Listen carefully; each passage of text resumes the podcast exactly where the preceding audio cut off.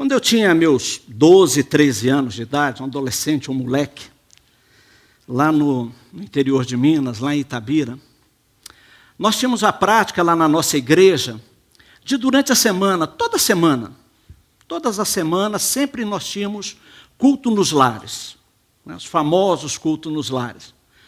Não precisava ter motivo, mas normalmente tinha um motivo. Era aniversário de alguém, vamos fazer lá na casa da irmã fulana e tudo mais. Então. E a gente sempre estava participando daqueles cultos. Era um tempo muito bom, sempre tinha pão de queijo também, não pode faltar. E agora, teve uma noite, num, num culto desse, que uma cena ali me causou um impacto muito grande. Eu confesso a vocês que eu voltei para casa e custei a dormir. Porque eu vi um quadro naquela casa, lembram disso? Ixi, quer dizer que você tem aí uns 40, 50 anos para mais.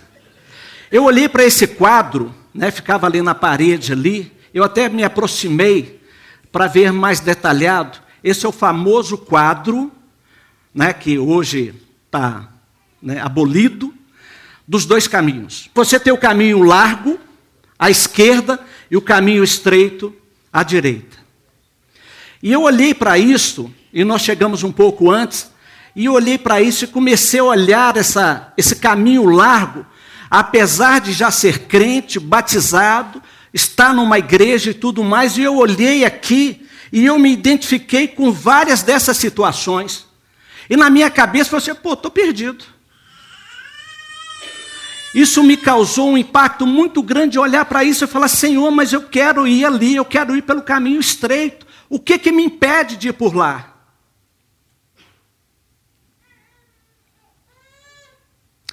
Esse quadro, como eu já disse, é um quadro antigo.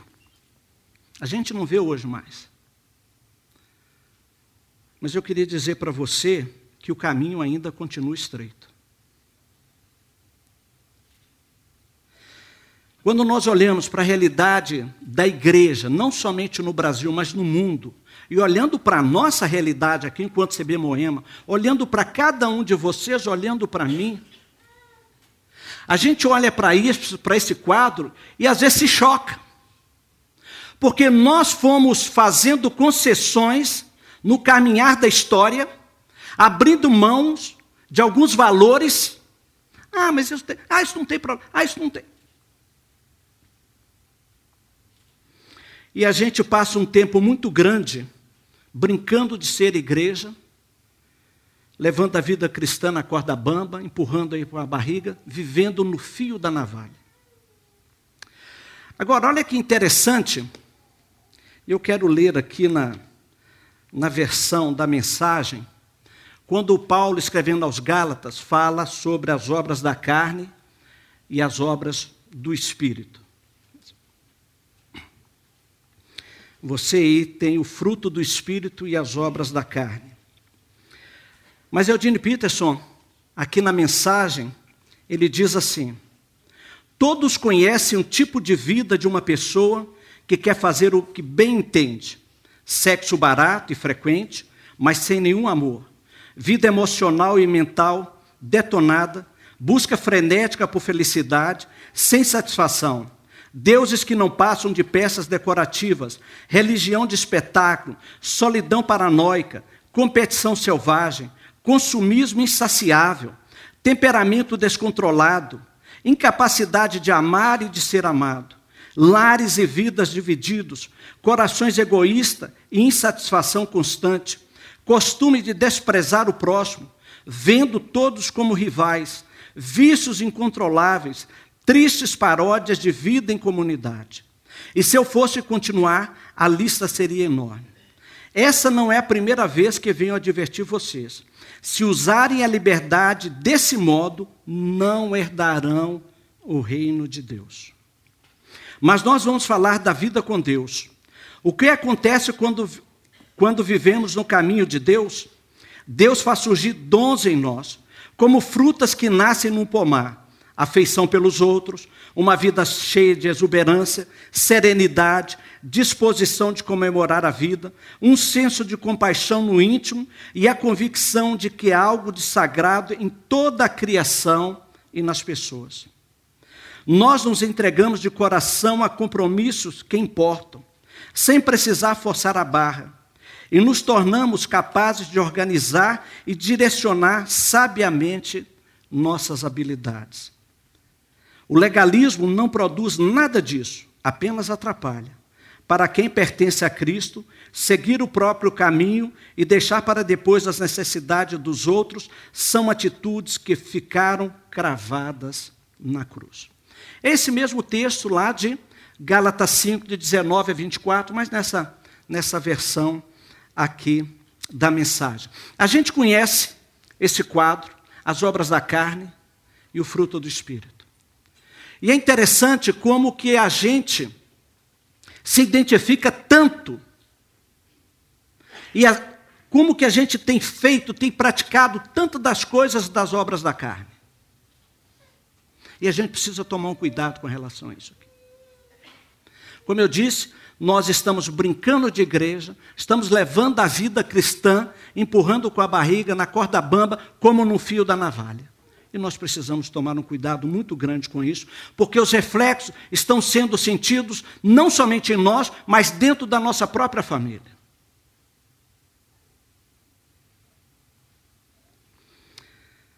Eu queria que você abrisse sua Bíblia, ou se quiser acompanhar na tela, esse texto de Mateus 7. Jesus está terminando o seu sermão, seu famoso Sermão do Monte. E ele diz aí então: entre pela porta estreita, pois larga é a porta e amplo o caminho que leva à perdição. E são muitos que entram por ela, como é estreita a porta e apertado o caminho que leva à vida. São poucos os que a encontram. Mateus 7, 13 e 14. Jesus nos chama a atenção com relação a isso aqui. Mas você talvez possa dizer: ah, mas Jesus está se referindo àquele ainda que não o encontrou, que não entregou a sua vida pessoalmente a ele. Sim, é verdade. Essa é a aplicação imediata desse texto. Agora, olha que interessante. Se a gente continuar a ler, a, a sequência do capítulo 7, nós vamos encontrar isso aí. Cuidado com os falsos profetas.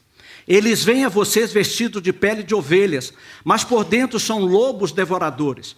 Vocês o reconhecerão por seus frutos. Pois quando, pois alguém, é, como é que é vocês? Os reconhecerão por seus frutos. Pode alguém colher uvas de um espinheiro ou figos de ervas daninhas? Semelhantemente, toda árvore boa dá frutos bons, mas a árvore ruim dá frutos ruins. A árvore boa não pode dar frutos ruins, nem a árvore ruim pode dar frutos bons. Toda árvore que não produz bons frutos é cortada e lançada ao fogo. Assim, pelos seus frutos vocês os reconhecerão. Nem todo aquele que diz Senhor, Senhor entrará no reino dos céus, mas apenas aquele que faz a vontade do meu Pai que está nos céus. Muitos me dirão naquele dia, aliás, o pastor Wilson até citou lá do sermão escatológico: Senhor, Senhor, não profetizamos nós em teu nome? Em teu nome não expulsamos demônios e não realizamos muitos milagres? Então eu lhes direi claramente: nunca os conheci. Afastem-se de mim, vocês que praticam o mal. Aí você que está sentado aí pode falar: ah, ainda bem que eu não sou líder na igreja. Ainda bem que eu não sou pastor na igreja. Realmente, eu tenho visto isso em alguns pastores e alguns líderes. Meus queridos, isso aqui é para todos nós. Isso aqui é vida cristã na veia, pura e simples. Pelo fruto vos conhecereis, não tem como. Que coisa desagradável quando num ambiente de escola, de família, de trabalho, depois de um tempo de convívio ali, alguém vira e fala: Ah, mas você é crente?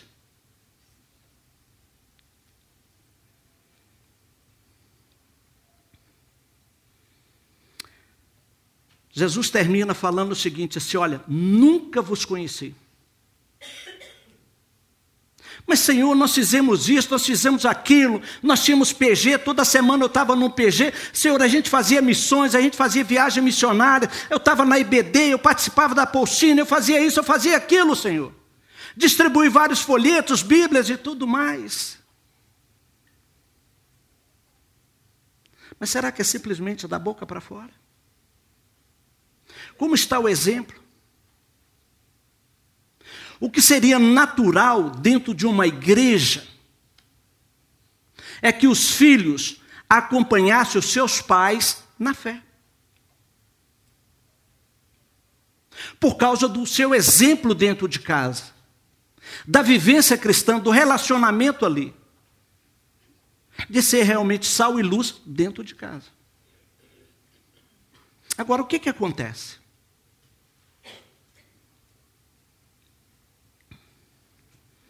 Olha interessante esse contraste aqui. Lá em Mateus 7, Jesus está falando: Nunca vos conheci. Mas em João capítulo 10, 14 e 15, ele fala assim: Eu sou o bom pastor. Conheço as minhas ovelhas e elas me conhecem. Assim como o Pai me conhece, eu conheço o Pai e dou a minha vida pelas ovelhas. Há um contraste aqui, né? Muito grande. Irmãos, o que eu quero chamar a atenção de todos nós aqui nessa manhã é o seguinte: não, você não vai perder a sua salvação. Se é que você a tem.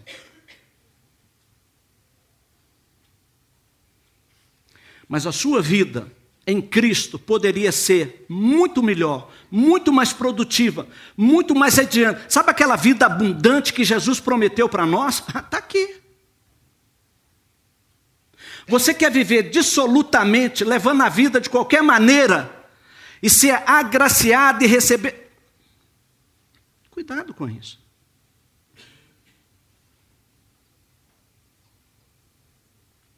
Um texto que nos ajuda bastante a, a entender, a compreender como nós podemos caminhar, entrar pela porta estreita e caminhar nesse caminho estreito, realizando as obras, as boas obras que Deus de antemão preparou para que nós andássemos nela, vivêssemos uma vida piedosa, uma vida que honra o Senhor, que glorifica o nome do Senhor. Nós vimos coisas aqui, o Marcos Amado já nos apresentou resultados disso. Mas um dos textos, talvez mais clássico que possa espelhar isso, é a parábola do bom samaritano. Lucas 10. Ela vai nos ajudar a entender, a compreender melhor essa situação. Agora vejam algumas atitudes que eu quero chamar a sua atenção dentro da parábola do bom samaritano. A primeira dela é cuidado com a pergunta que você faz. Note aí, logo no início né, do, do parágrafo, digamos assim, onde que Jesus insere a, essa história, que quem começa essa conversa toda é um religioso. Certa ocasião, um perito na lei, né, chamados os escribas, levantou-se para pôr Jesus à prova e lhe perguntou: Mestre, o que preciso fazer para herdar a vida eterna? O que preciso fazer para herdar a vida eterna?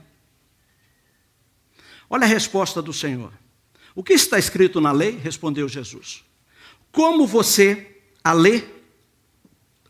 Perceba que essa pergunta que ele faz, esse, esse é, religioso, esse doutor da lei, é a mesma pergunta que aquele jovem rico faz para Jesus ao encontrar com Jesus: Mestre, o que hei de fazer para dar a vida eterna? A resposta que Jesus dá é a mesma que ele deu para o jovem rico também. Você conhece toda a lei, você conhece todas as coisas.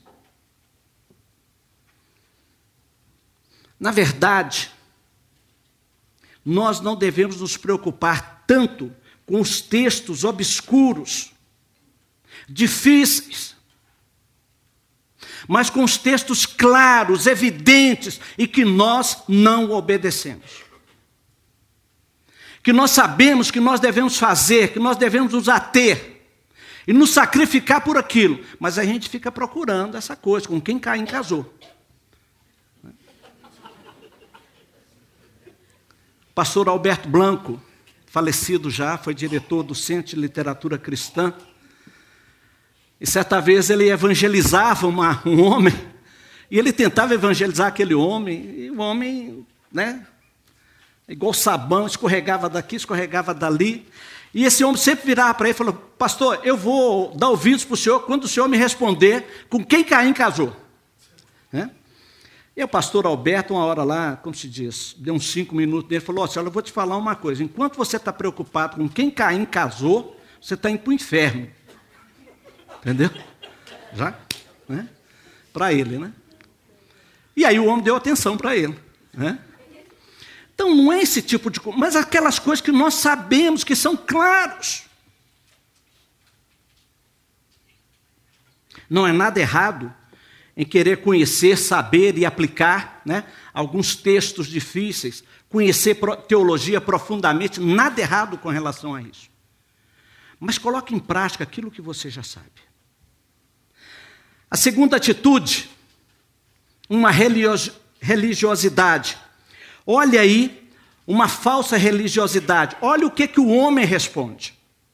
Ele vira para Jesus e fala: ame o Senhor, que é o que diz a lei, o seu Deus de todo o seu coração, de toda a sua alma, de todas as suas forças e de todo o seu entendimento. E ele complementa: e ame o seu próximo como a si mesmo. Jesus então diz para ele: Olha, você respondeu corretamente. Lembra da resposta que Jesus deu lá para o jovem rico também? Foi a mesma coisa. Né? Faça isso e viverá. Mas ele, querendo justificar-se, perguntou a Jesus: E quem é o meu próximo? Olha, eu vou falar uma coisa para você. Jesus é muito paciente, sou eu, eu já dou. Entendeu? Você percebe aqui uma. Tá, um, pô, mas não é possível. Você quer que eu desenhe? Né? Para entender a coisa? Uma falsa espiritualidade. Note que ele vira lá, ali naquela situação, como se ele com Deus, né? porque você não tem como mensurar, você não tem como ver isto. Ele não, bom, com Deus, amar a Deus, estou tranquilo. Agora, Jesus, eu só não estou melhor porque eu não sei quem que é esse próximo. Aliás, saio procurando, não sei quem é esse próximo.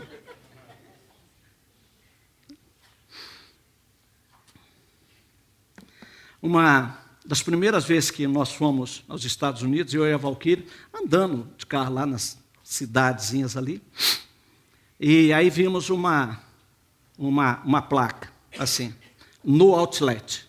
Falei, Valkyrie, aqui não adianta entrar, que não tem outlet aqui não. Vamos em frente aí, né? no outlet, no outlet. Né? Pô, pô, mas fica, ficar explicando muito isso, depois que você vai saber o que, que é o negócio lá. É o mesmo caso desse cara.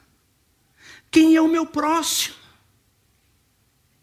Jesus, com Deus eu estou muito bem. Aliás, isso tem tudo a ver com espiritualidade emocionalmente saudável.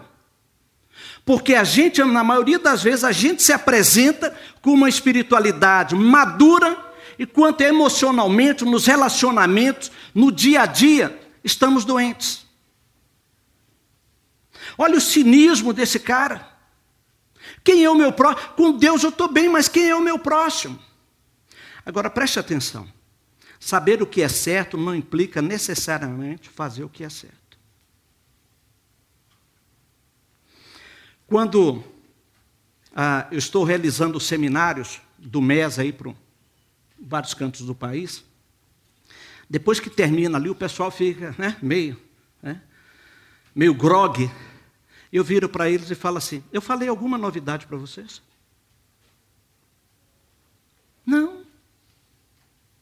Nada mais do que um puxão de orelha, uma cutucada, chamar a atenção para alguma coisa que você já sabe mas que não tem colocado em prática.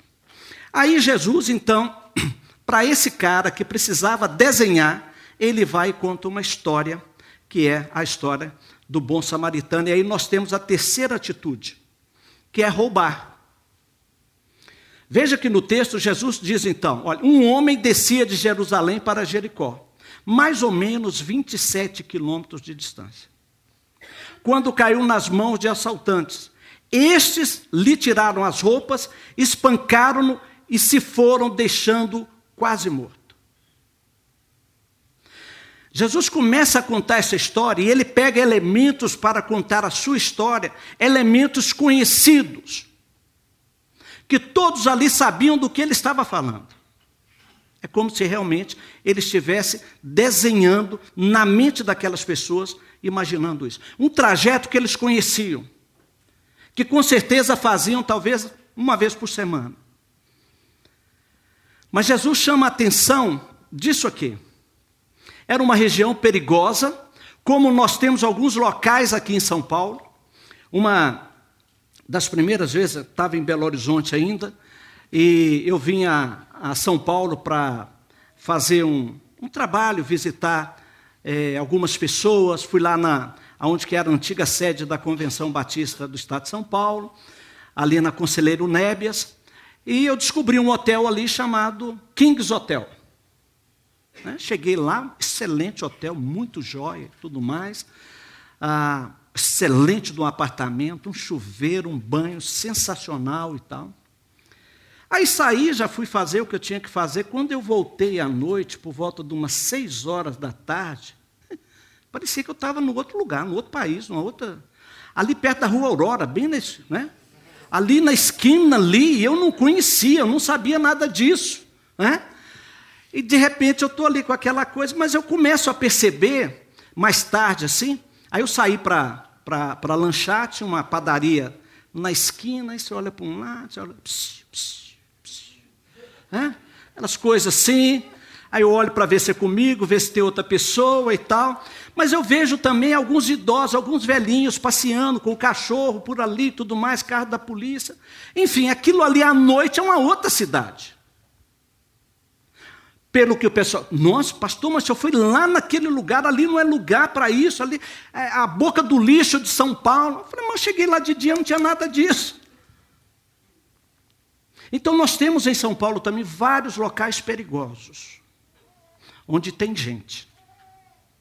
Uma expressão disso aqui é a Nova Aurora, né? O ministério que tem lá com prostitutas, né? homossexuais, enfim, que existe ali ah, naquela região.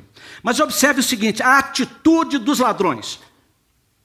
Foram para cima daquele homem, tomaram tudo o que ele tinha, inclusive as suas roupas, e disseram para aquele homem o seguinte: o que é seu é meu.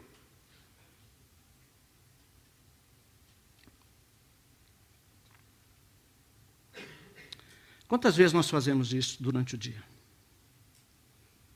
Roubamos uma esperança, roubamos uma alegria, roubamos uma palavra positiva, roubamos a fé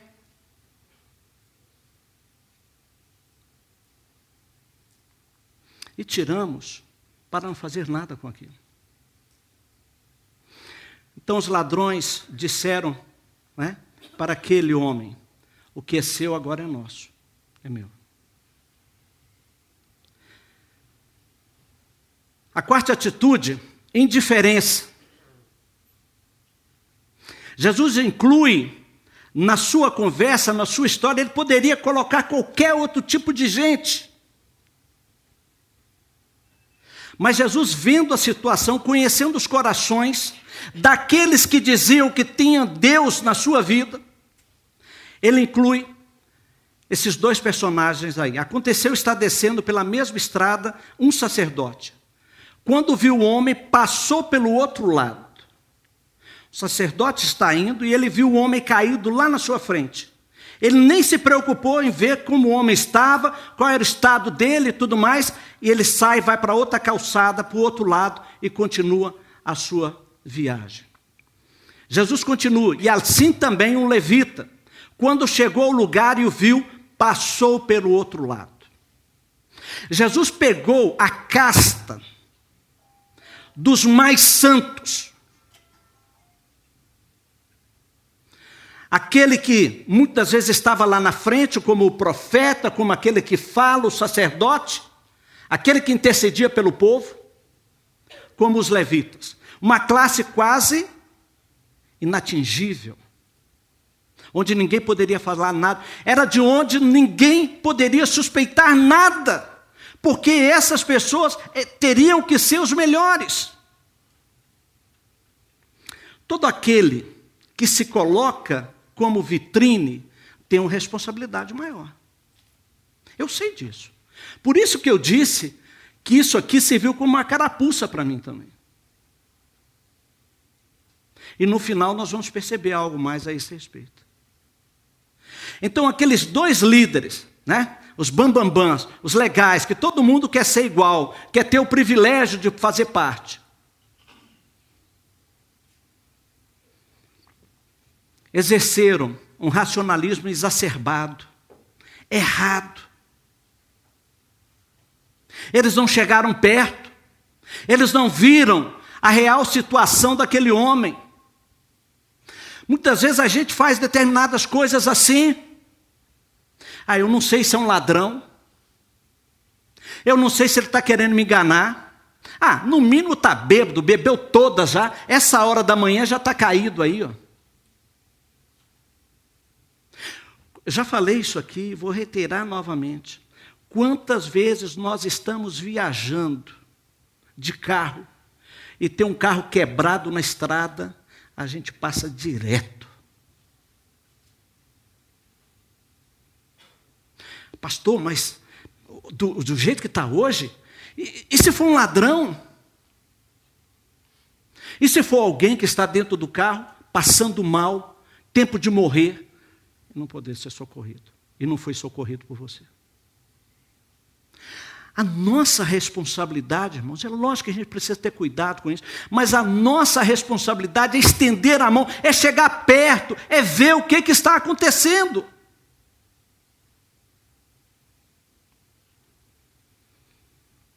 O que eu gosto, eu já falei isso para o Marcos Amaro, nas viagens missionárias, nessa viagem, é chegar perto, é ver. Por mais que a gente tenha as informações e e as informações chegam para a gente do jeito que eles querem que cheguem. Né? Mas é você estar tá lá, é você ver, é você poder ajudar, é você poder fazer alguma coisa. Mas esses dois, de quem se esperava que fizesse tudo. Por que, que a gente fica tão escandalizado quando se descobre aí um padre pedófilo? Porque a gente não imagina que aquele homem que consagrou sua vida, que tem dedicado a sua vida ao ministério, à palavra de Deus, tudo mais, fosse fazer algo assim. Quantos líderes têm caído também? Enfim. Nós não esperávamos isso dele.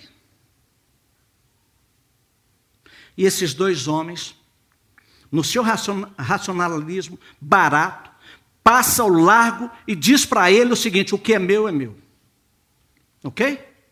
Estou aqui com minha família dentro do meu carro. Vou parar, azar seu. Também, cara. Está de Brasília. Né? Você não anda de né, Land Rover, igual eu. Parar para ver, se importar, chegar perto, ver a necessidade do outro. A quinta atitude, se importar. E aí Jesus introduz na sua história, olha, olha a sagacidade de Jesus. Né? Ele cutucando ali, parece tortura chinesa, né? A agulha na unha. Ele introduz uma pessoa rejeitada. Jesus, é tipo assim, Jesus poderia ter colocado qualquer um ali, menos um samaritano. Samaritano não, Senhor, porque samaritano não presta. É a ralé da história. É combustível do inferno. Por que, que o Senhor fez isto? E Jesus introduz na sua história esse homem rejeitado. Mas um samaritano, estando de viagem, chegou onde se encontrava o homem e, quando viu, teve piedade dele. Olha que interessante isso aqui. Jesus não fala que o sacerdote ou levita estavam indo fazer alguma coisa, tinha algum compromisso. Mas no samaritano, Jesus fala que ele tinha. Ele aproximou-se, enfaixou-lhe as feridas, derramando nelas vinho e óleo. Depois colocou sobre o seu próprio animal, levou para uma hospedaria e cuidou dele. Passou o dia com ele, cuidando dele. No dia seguinte, deu dois denários ao hospedeiro e disse: Cuide dele, quando voltar, lhe pagarei todas as despesas que você tiver. Olha a atitude deste homem. Ele para do seu tempo, talvez os seus compromissos, tipo assim, não, aquilo pode esperar. O que eu vou fazer pode esperar. Ele deu atenção, ele chegou perto e viu o estado daquele homem assaltado. De primeira mão, cuidou dele dentro das suas possibilidades. Veja que ele não fez tudo. Mas quando fugiu já o seu controle, não, aqui, isso aqui eu não consigo fazer. Tem hora que a gente vai até determinado local. Não dá para a gente fazer mais do que aquilo que a gente tem condições de fazer. Ele pega aquele homem e leva até uma hospedaria que funcionava também meio que um, um SUS, né? para pudesse prestar ali também mais algum socorro àquele, àquele homem ali, aquele moribundo ali. E ele ainda deixa dinheiro. Olha, se for mais, eu volto aqui na passagem. Aliás, Jesus não termina a história. Né? O que, que aconteceu com aquele homem? Ele se salvou? Morreu? Né? O bom samaritano voltou? Eu não tenho dúvida, é porque o tempo ali não permitia, Jesus tinha mais coisa para fazer, senão ele ia continuar contando a história. Né? Que ele tenha voltado e passado lá para ver. E talvez aquele dono da hospedaria falou: Olha, tem dois dias atrás ele já se recuperou e já foi embora e deixou essa cartinha aqui para você, aqui, agradecendo você pelo que você fez. De alguma forma ele quer depois retribuir a você e tudo mais. Não sei. Né? Algumas coisas assim. Ele se importou com aquele. O rejeitado se importou. Às vezes chegam para nós pessoas que vêm nos socorrer de quem nós menos esperávamos. E quem nós esperávamos dá a mínima bola para nós. chegar perto, demonstrar amor, colocar as práticas, os valores, os princípios, as virtudes do caminho estreito em prática. E não viver nababescamente diante da, da possibilidade, da graça, daquilo que Deus tem estendido para nós e deixando Deus, as coisas de Deus de lado.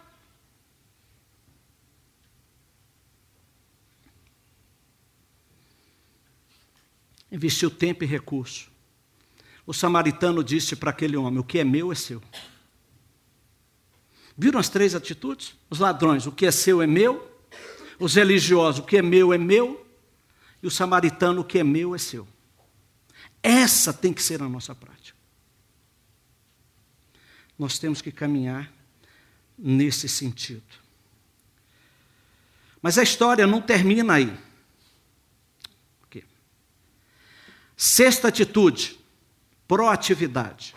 Tudo bem, você fez a pergunta, você não queria saber, te contei a história, entendeu? E Jesus então vira para ele e fala: Qual desses três você acha que foi o próximo do homem que caiu nas mãos do assaltante? Preste atenção na resposta daquele infeliz. Aquele que teve misericórdia dele. Quem é aquele? Quem foi aquele? O samaritano. Mas você acha que ele ia falar que foi o samaritano? Aquele que teve misericórdia respondeu o perito na lei. E Jesus disse: vá e faça o mesmo. Você pode não estar se lixando para aquele samaritano, que aliás o texto não chama de bom, né? Só o chama de samaritano. Você pode não estar se lixando para ele, para aquele samaritano, mas aquele que você diz tem nacionalidade, tem nome. Então vai você e faz o mesmo. Ele que não presta, ele que é rejeitado, ele que é uma raça menor, vai você e faz melhor do que ele.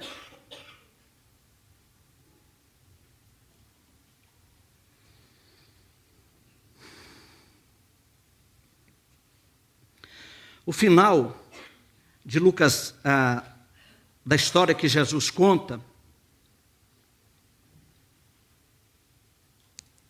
Jesus dá essa ordem para ele: vai você e faça o mesmo. Lembra lá quando eu comecei lá, a primeira atitude, cuidado com a pergunta que você faz? Nós crentes, nós que tememos a Deus, nós os santos de Cristo na terra, algumas vezes chamamos a atenção para nós, puxamos, viramos o holofote para nós. Não, eu sou crente.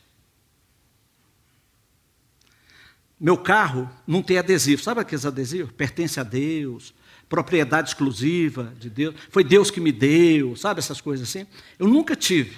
Talvez tenha alguma coisa a ver com aquele quadro lá de trás, né? Porque a gente faz sem querer, é bem da verdade, comete alguns erros no trânsito sem querer, né? E aí, ah lá, ainda fala que é crente. é? ah, o Charles Swindon, ele conta que ele ah, lá em Dallas, ele dirigindo, e ele pegou aquelas autoestradas e ali o mínimo é 80 km por hora, né?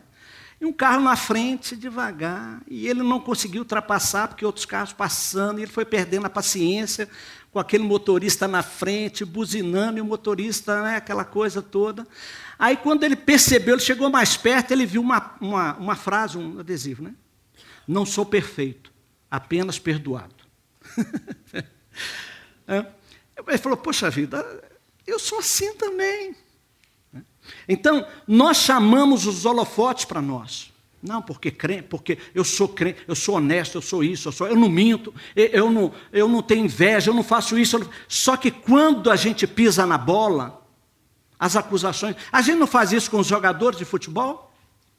Ah, o Marcelinho Carioca vem lá, 100% Jesus. O Neymar, 100% Jesus. E no seu, esses caras dão uma pisada na bola, a gente cai em cima deles. É a mesma coisa com relação a nós também. E o caso aqui, esse homem, esse intérprete da lei, pediu atenção, pediu os holofotes para ele e Jesus deu. E Jesus então depois deu uma exprimida nele. Vai você e faz o mesmo. Seja proativo. Olha o que diz Tiago 1,27. A religião que Deus, o nosso Pai, aceita como pura e imaculada é esta. Ou seja, o caminho estreito é este: cuidar dos órfãos e das viúvas.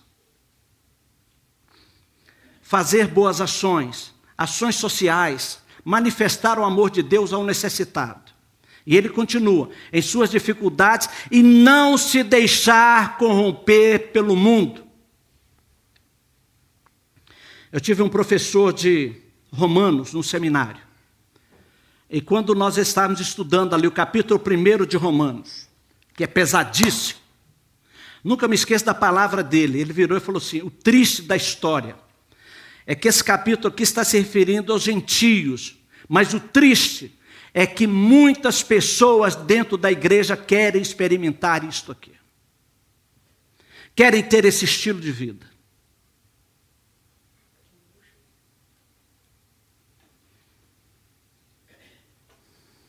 não se deixar corromper pelo mundo. Ou seja, aquela ideia da cruz, né?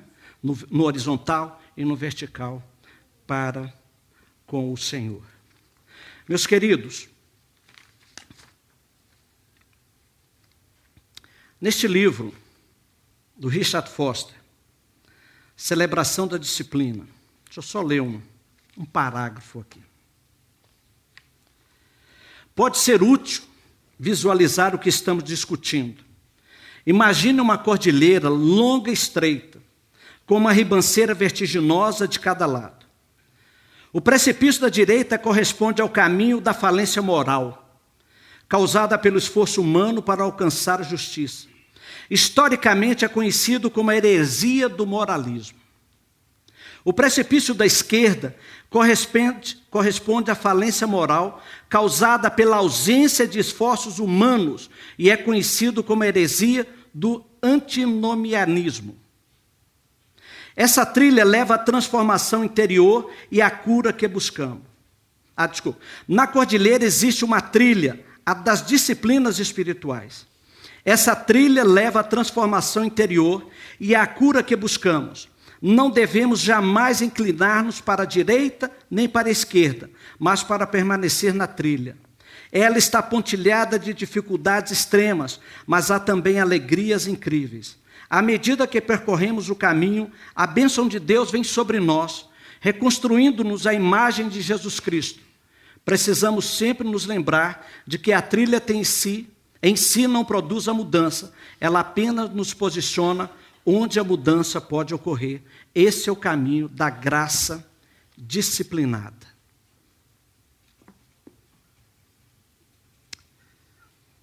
O que a CB Moema, como igreja, como a sua igreja, como a sua comunidade,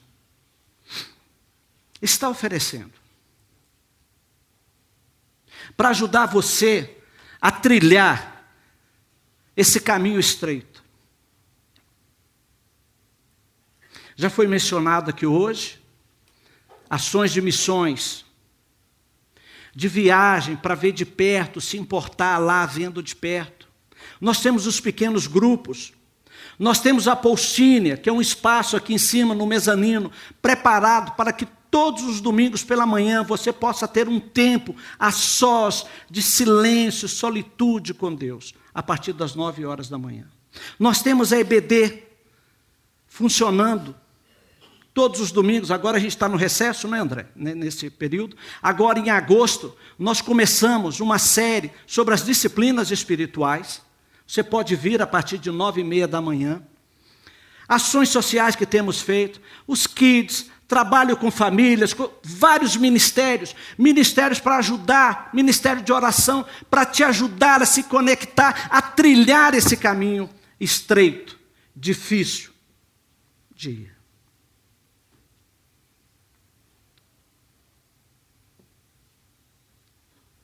A Bíblia vai dizer: esforce-se para viver em paz com todos os santos, com todos para serem santos, porque sem santidade ninguém verá o Senhor. Exercita-te, exercite-se na piedade. O exercício físico é de pouco proveito. Isso que eu não faço. Né? A piedade, porém, para tudo é proveitosa. Aí você vai, também não faço, né? Mas enfim porque tem promessa da vida presente e da futura. Exercite-se na piedade. Sabe o que é piedade? Você ficar com aquela cara de burro, não? Fechadão, não pode rir, não sei o quê. Piedade é o contrário de impiedade. É aquilo que nós lemos lá de Gálatas capítulo 5. As obras da carne, contrapartida com fruto do Espírito. É termos um estilo de vida que agrade a Deus, que olhe para o outro, que estenda a mão, que busque a justiça de Deus para, para este mundo. Ah, eu queria que vocês prestassem atenção nesse vídeo que eu vou passar aqui agora. Aliás, esse vídeo ele tem dois objetivos: linkar você, puxar você pela memória para daquela vez que o Nomoto falou sobre a igreja perseguida. E também olhar para essa questão aqui ah, da, da piedade, de trilhar esse caminho. Por favor, pode soltar. I know that this world is not our home. It's just a campsite. We're just passing through. We belong to a different kingdom, and if we listen carefully, we hear the beat of a different drum. We march to a different drummer. Our kingdom is completely upside down.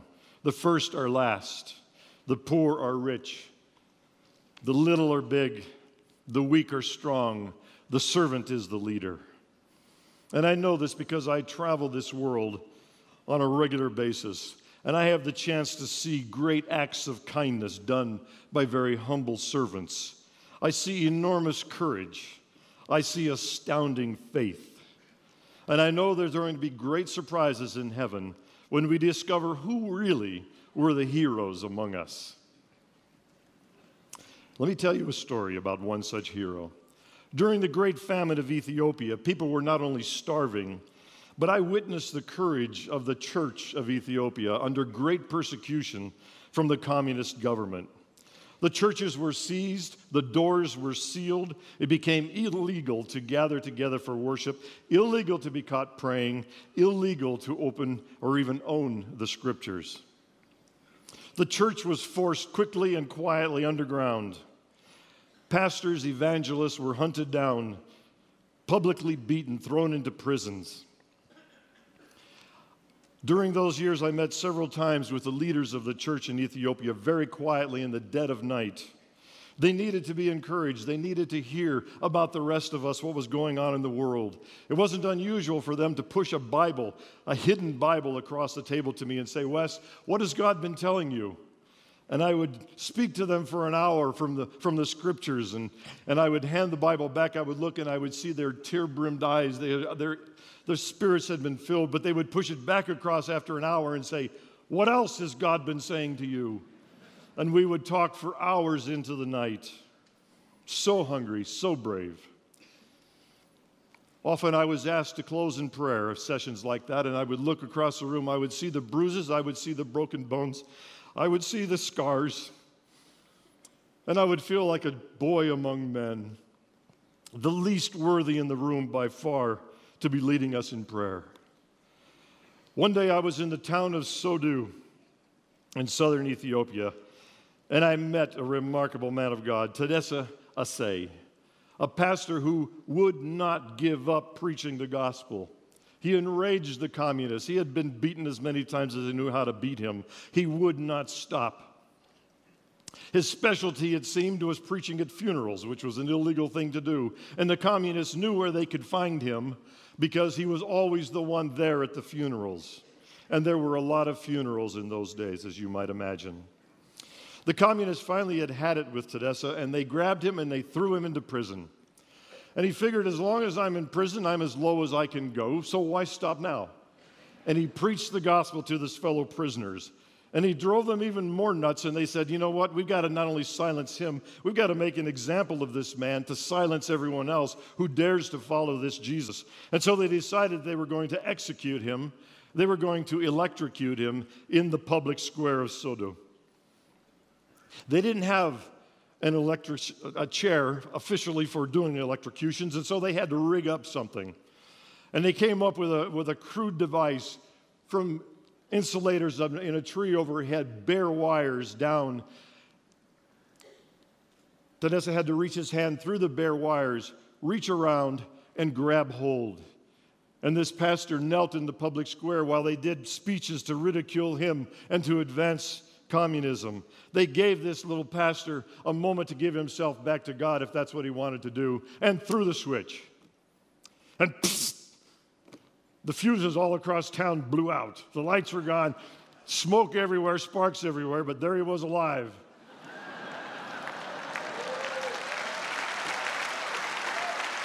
so they picked him up and they marched him back to his cell and they brought in the electricians and said, Do this right. We're going to do it again tomorrow morning.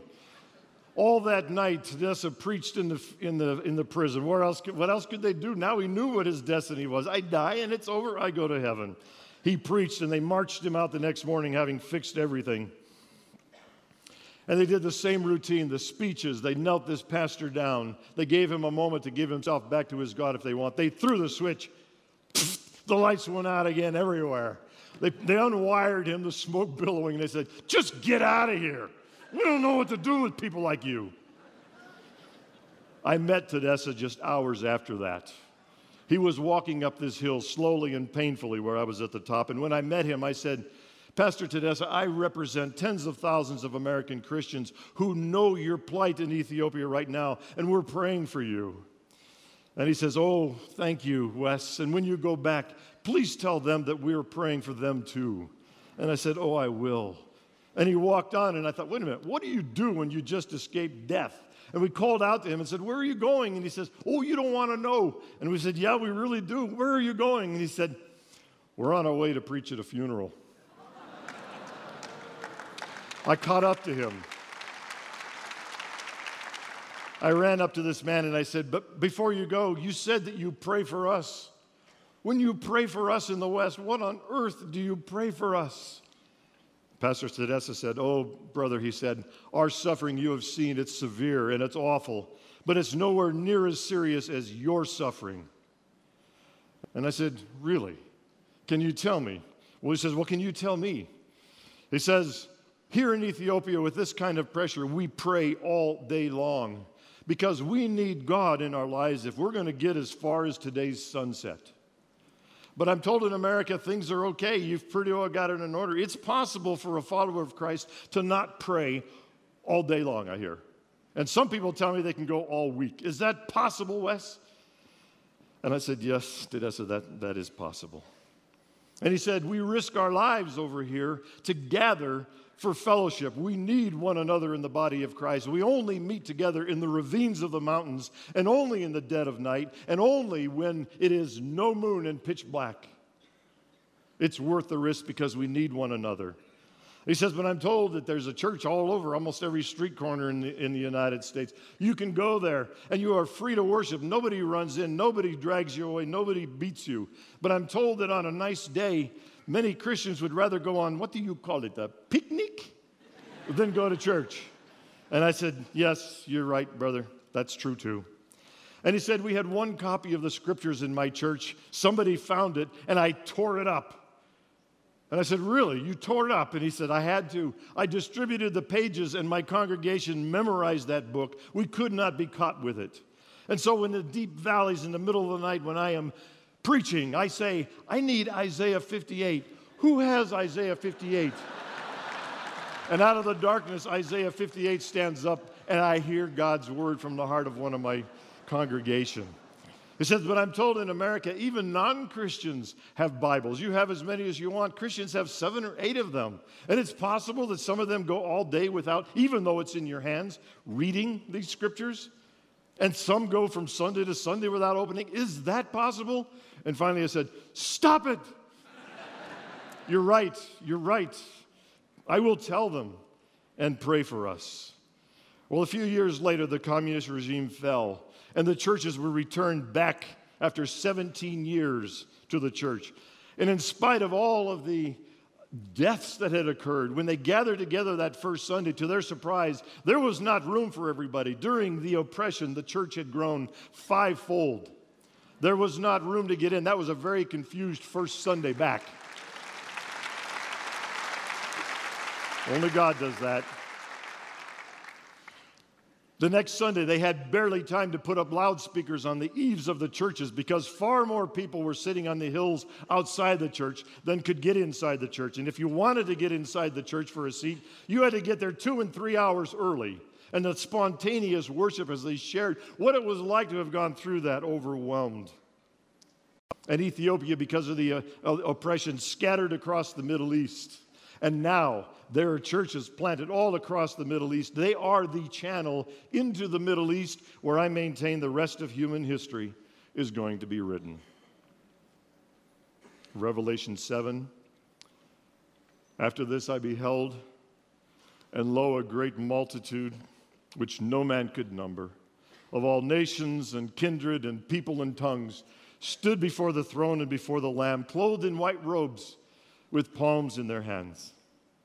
Who are these which are arrayed in white robes, and whence came they? These are they which came out of the great tribulation, and have washed their robes and made them white in the blood of the Lamb.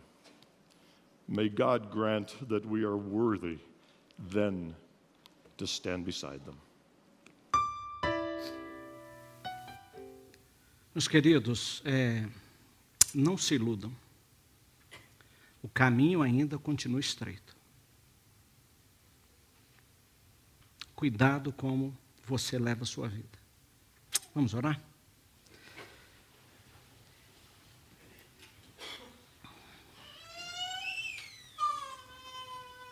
Se você se sentir confortável, quiser se ajoelhar e, e ter esse momento de contrição, de, por que não, de conversão, a, a necessidade de arrependimento, de busca de perdão. Se quiser se ajoelhar, pode fazer.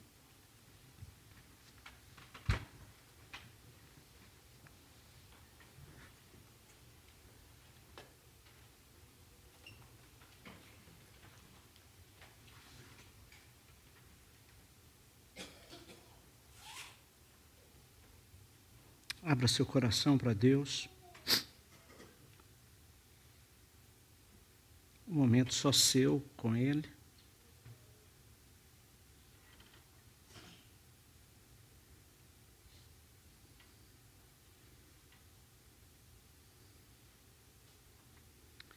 Pai amado, aqui nesta manhã, com os corações apertados, contritos, ao sermos confrontados pela tua palavra,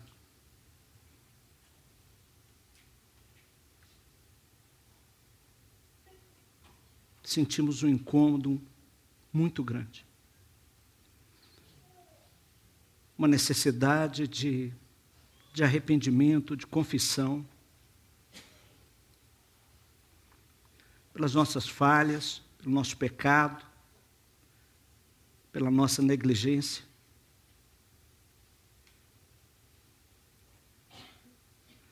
Como diz o profeta Daniel,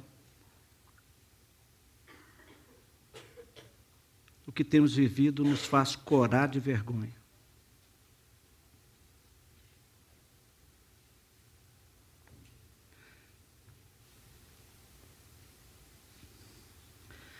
Mas, Pai, o teu amor é tremendo, tua graça é fantástica, que vem nos alcança. Nos perdoe.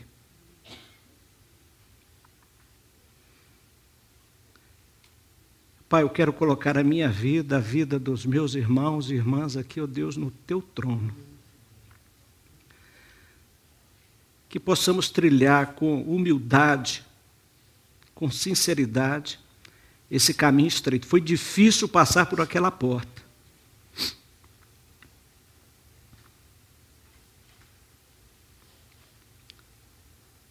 Que a gente possa alcançar aquilo que o Senhor tem nos dado, aquilo que o Senhor propôs para cada um de nós. Obrigado, Deus. Obrigado, Jesus. Tua palavra teu amor, o teu sacrifício por nós. E que nós saibamos fazer valer a pena. Em Cristo. Amém. Amém.